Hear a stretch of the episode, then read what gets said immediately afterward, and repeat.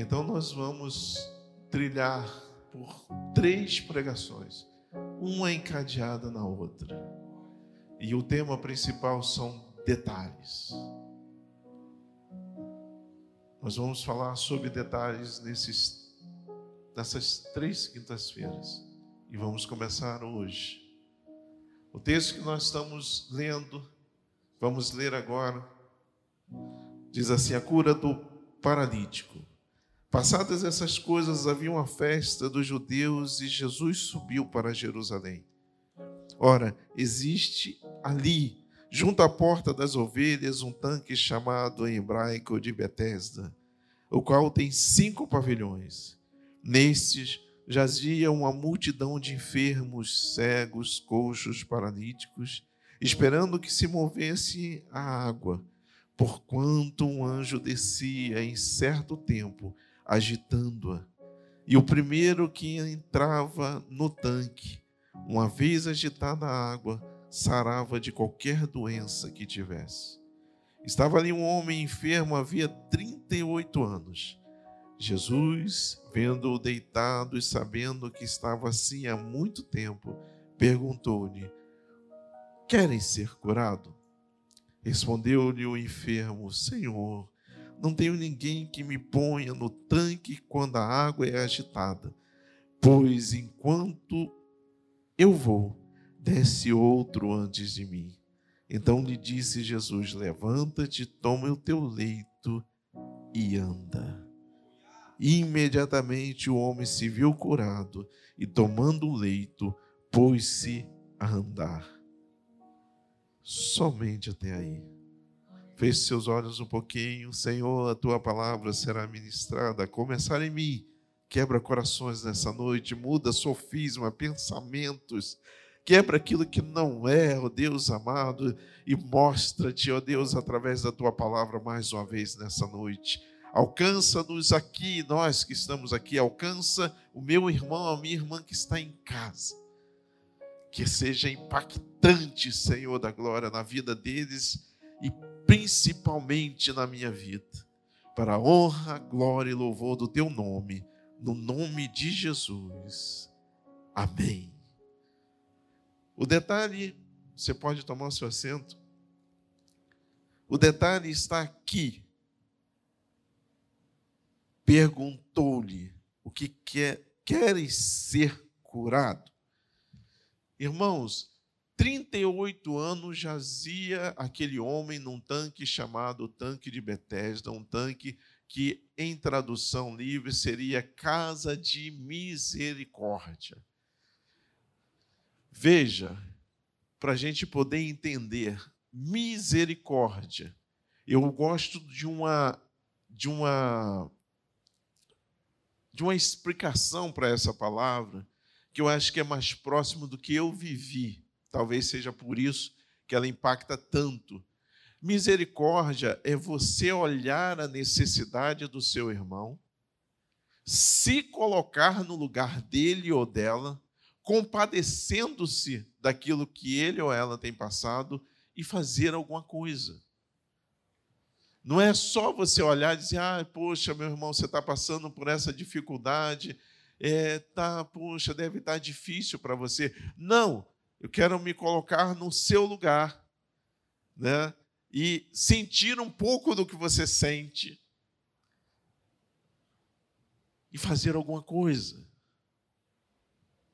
Mas é interessante que naquele lugar onde chamado casa de misericórdia, o homem responde a Jesus que ele não tem ninguém que leve ele à água enquanto o anjo agitava para que ele pudesse ser curado.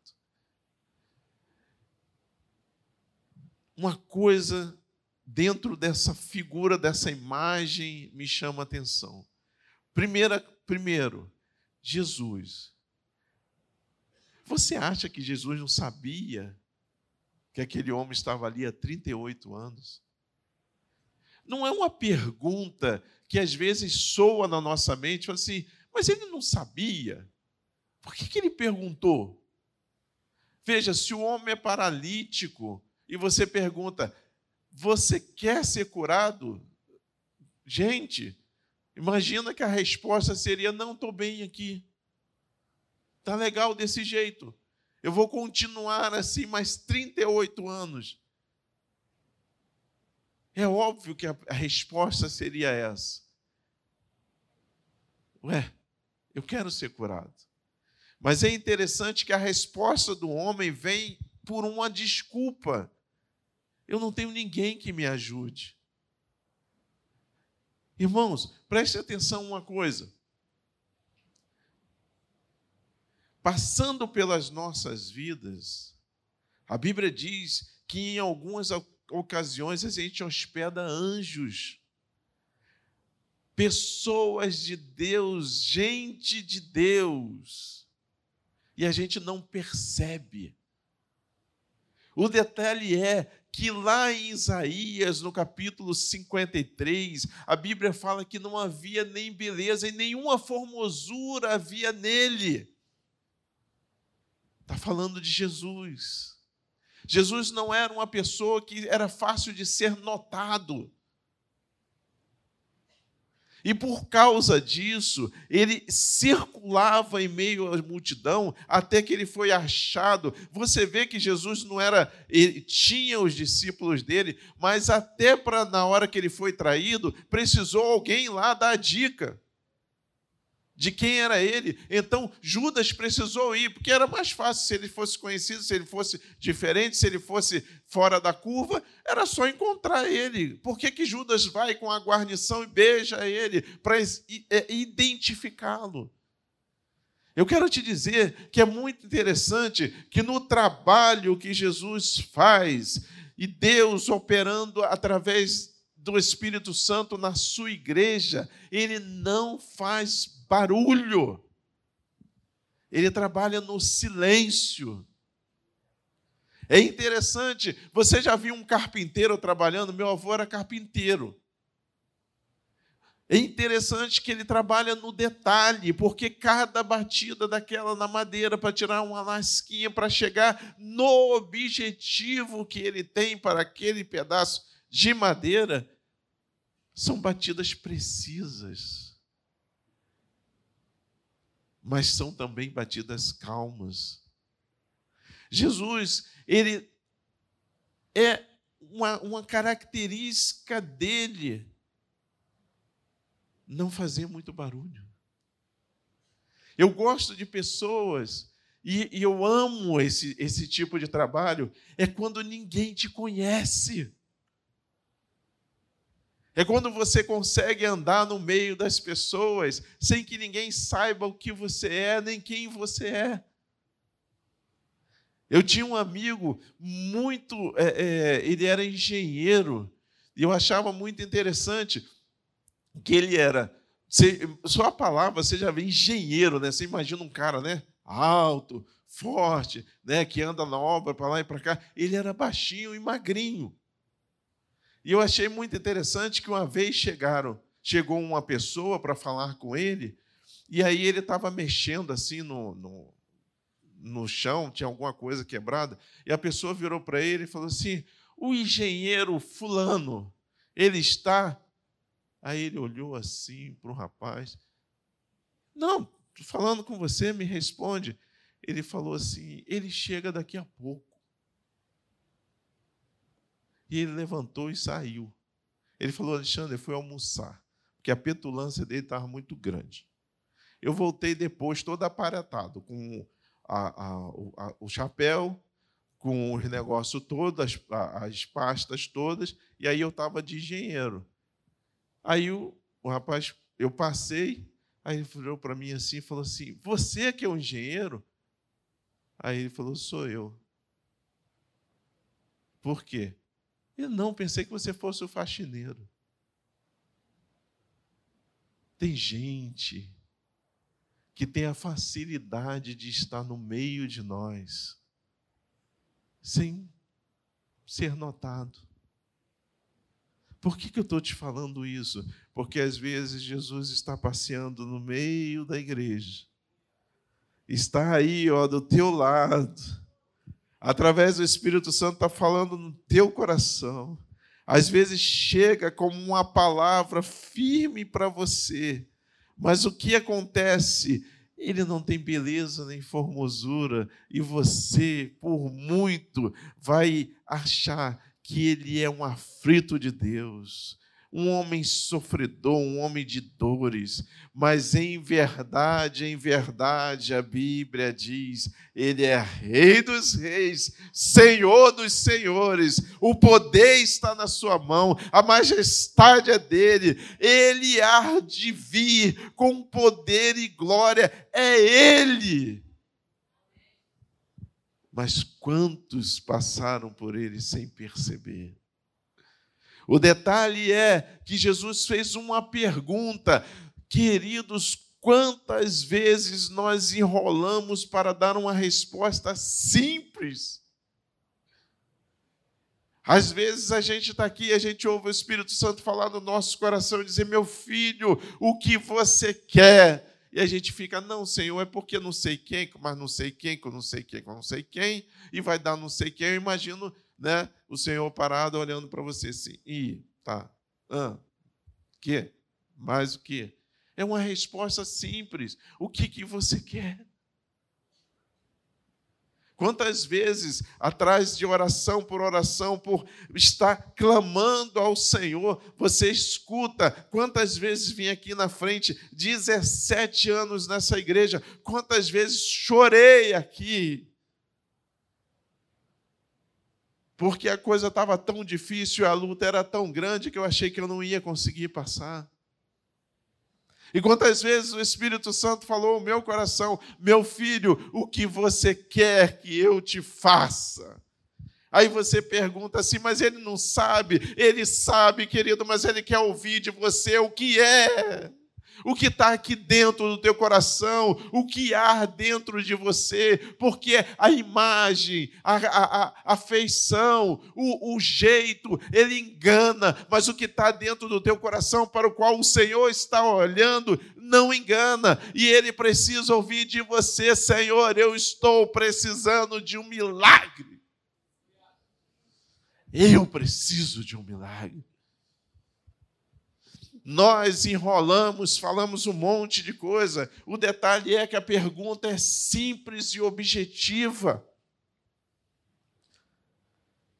Às vezes, a nossa visão está focada em outra coisa. Não estamos atentos. Você sabe um dia eu tive o desejo, a vontade persistente no meu coração de ensinar a palavra de Deus. Sabe aquele culto e aquele dia que parece que todo mundo resolveu não vir? Eu fui. E aí, naquele dia, convidaram um irmão para pregar. Eu estava no canto, assim, sentado, encostado na, na parede. E eu olhava para o irmão pregando e falava: Senhor, eu gostaria muito na tua casa de ensinar a tua palavra. Naquele dia, com poucas pessoas, com todo mundo tinha desistido, sei lá o que aconteceu. Naquele dia, o Senhor falou para mim assim: Pois de agora em diante eu levanto você para ministrar a minha palavra. Sabe, irmãos, não teve trovão, não teve pirotecnia, não teve nada. A única coisa foi a palavra de Deus no meu coração, testificando de que Ele estava fazendo. Lá atrás o Senhor tinha dado uma promessa. Eu lembro que meu avô falava isso para mim. Dizia assim: como nós éramos da presbiteriana, era o reverendo. Então eles ficavam me chamando de reverendo. E eu cresci com seis anos, eu lembro de que minha avó contou a promessa que Deus tinha sobre a minha vida. Um belo dia, passados mais de 20 anos, eu estava em Taubaté e eu me ajoelhei junto com muitas pessoas. E as pessoas colocaram a mão na minha cabeça e começaram a orar por mim e começaram a ungir a minha cabeça. E naquela hora o Senhor falou assim: Hoje eu cumpro a minha promessa contigo. E daquele dia em diante, a unção pastoral estava sobre a minha vida. Irmãos, presta atenção que nesta noite o Senhor vai fazer um mover neste lugar. Presta atenção que ele já está falando com pessoas. Ah, será que é comigo? É contigo mesmo. Há algo que você tem colocado quinta-feira por quinta-feira aqui na frente. Há coisas que você tem buscado que ninguém sabe. Cuidado, tira agora, neste momento, o teu olhar, que era o olhar do homem, esperando que alguém o levasse à frente, esperando que o anjo aparecesse para mover as águas. Nesta noite, a única coisa que você precisa é olhar para o lado e ver que Jesus vai estar do teu lado dizendo: hoje eu cumpro aquilo que eu falei com você lá atrás. É hoje, não é amanhã, não será depois, nem foi antes, é hoje.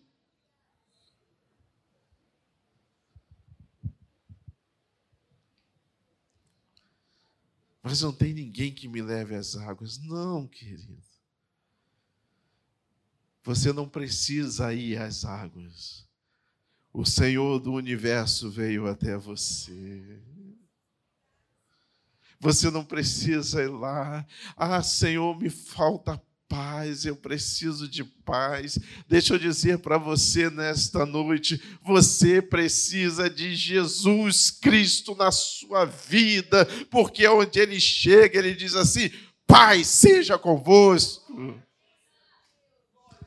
É entender que o milagre está na pessoa dele e onde ele está. Quando nós atraímos a atenção dele, ele está vindo ao nosso encontro e ele espera tão somente que quando ele chegar perto de você dizer assim: Tu queres ser curado? Se eu quero, Senhor, e é hoje que eu vou levar minha bênção para casa, é hoje que eu vou alcançar a minha vitória. Eu lembro que uma vez eu estava passando por uma dificuldade. A gente passa por tanta luta, né, irmão? Já reparou isso? Não quero ficar contando dificuldade aqui, não, mas eu quero dizer para você que o andar com Cristo não nos isenta das dificuldades, mas faz com que aconteça uma coisa: você não vai passar sozinho pelas dificuldades. Às vezes, o sozinho, quando você se sente só, é mais desesperador do que a dificuldade com que você está passando. Na realidade, o Espírito Santo testifica no meu e no seu coração aquilo que Jesus falou: e eis que estarei convosco todos os dias até a consumação dos séculos. E não pode ser diferente. Por quê? Porque ele falou. Não pode ser diferente. Por quê? Porque ele disse.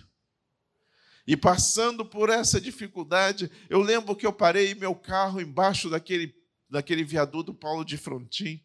Eu trabalhava no táxi e eu falei, Senhor. E era, era muito interessante porque eu trabalhava, irmãos, eu nunca fui uma pessoa de ficar parado. Eu trabalhava 10 horas por dia. O táxi era ele me entregava uns 5 horas da manhã, 5 horas da manhã eu pegava o táxi e vamos embora. E vamos embora. Mas era impressionante. O dinheiro vinha de um lado, acontecia um problema do outro. Vinha de um... Já passou por isso? Você faz assim, vê se sou eu sozinho. Sai, chega de um lado, sai do outro, chega de um lado, sai do outro. A ponto da Rosa falou, a, a Rosa nesse tempo estava começando o trabalho dela. E no final das contas, quando a gente fechava as contas, a Rosa pagava as contas todas e eu levava o prejuízo. E ela falou: Nossa, esse negócio está funcionando, você está trabalhando muito, não está não tá conseguindo resolver nada. Só que aquilo ali vai te angustiando, e aquilo ali vai acontecendo mês após mês. Aí chegou uma hora que eu falei: Senhor da glória, eu não estou aguentando mais. Aí eu estacionei, botei duas rodas do carro em cima dali do, do, do vão do, do, do, Apolo de Frontin, descendo na altura da praça ali do Rio Comprido. E eu falei, Deus, eu preciso que o Senhor me ajude, porque eu não estou conseguindo. E imediatamente eu vi um relógio que estava marcando cinco para meia-noite.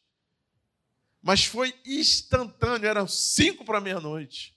E eu falei, Deus, relógio, tempo, tempo, tempo, tempo, meia-noite, zera, começa tudo de novo. Cinco dias depois eu estava fora do táxi empregado em outro lugar. Cinco dias. A fidelidade de Deus em vir ao teu socorro, em estar contigo em todos os momentos da vida, em estar ali para estender a mão, dizer: meu filho, eu vou mudar a tua história.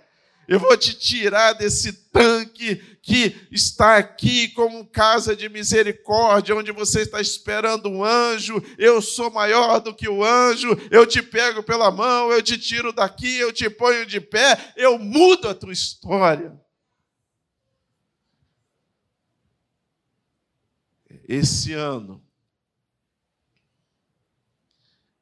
eu já fiz, já, já fiz seis anos que eu estou nessa empresa. Sabe por quê, querido? Porque eu, como você, temos um limite. O limite do homem era que alguém levasse ele ao tanque, botasse ele na água quando o anjo movia as águas. Qual é o seu limite nessa noite? Me fala com o Senhor. O que que te impede? O que que está te impedindo? O que que está como obstáculo entre você e o milagre que você precisa? Porque a palavra de Deus diz que não dorme nem dormita o guarda de Israel. O Senhor é quem te guarda, o Senhor é a tua direita, o Senhor é que guarda a tua entrada e a tua saída, desde hoje para sempre. É Ele. Tudo é por Ele, para Ele. E sem Ele não funciona.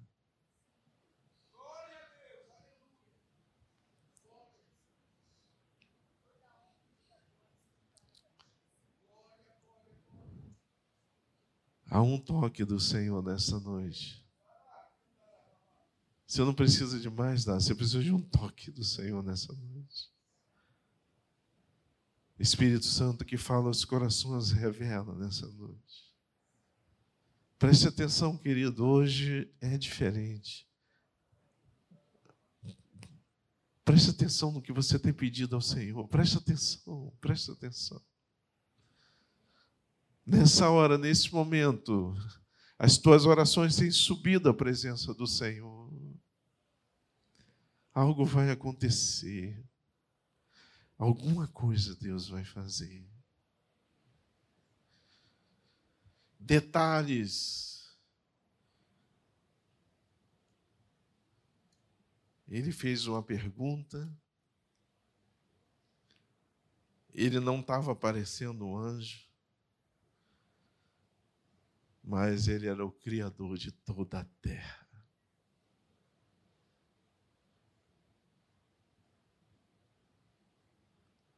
Queria te tirar nessa noite do pensamento terreno e te levar para ver coisas do alto. Certa vez, o profeta foi cercado por um exército. E seu moço chegou perto dele e disse: Olha, eles cercaram tudo. A gente não tem nem como a gente se salvar. E ele disse assim: fica tranquilo. Maior é o que está conosco do que todo o exército que veio contra nós. E ele orou e disse assim: Senhor, abre os olhos dele para que veja. Porque no reino espiritual, as batalhas são ganhas por oração, fé e convicção de que Deus pode fazer. Irmãos, pode estar difícil para você, como estava para mim. Pode estar doendo para você, pode ser um diagnóstico, pode ser uma, uma situação de trabalho, pode ser uma situação financeira, eu não sei. E que bom que eu não sei. Porque eu posso dizer para você, seja a maior dificuldade que você tenha, ou seja, o teu impossível, maior é o exército que peleja por você do que o que está contra você, seja qual for o seu impedimento.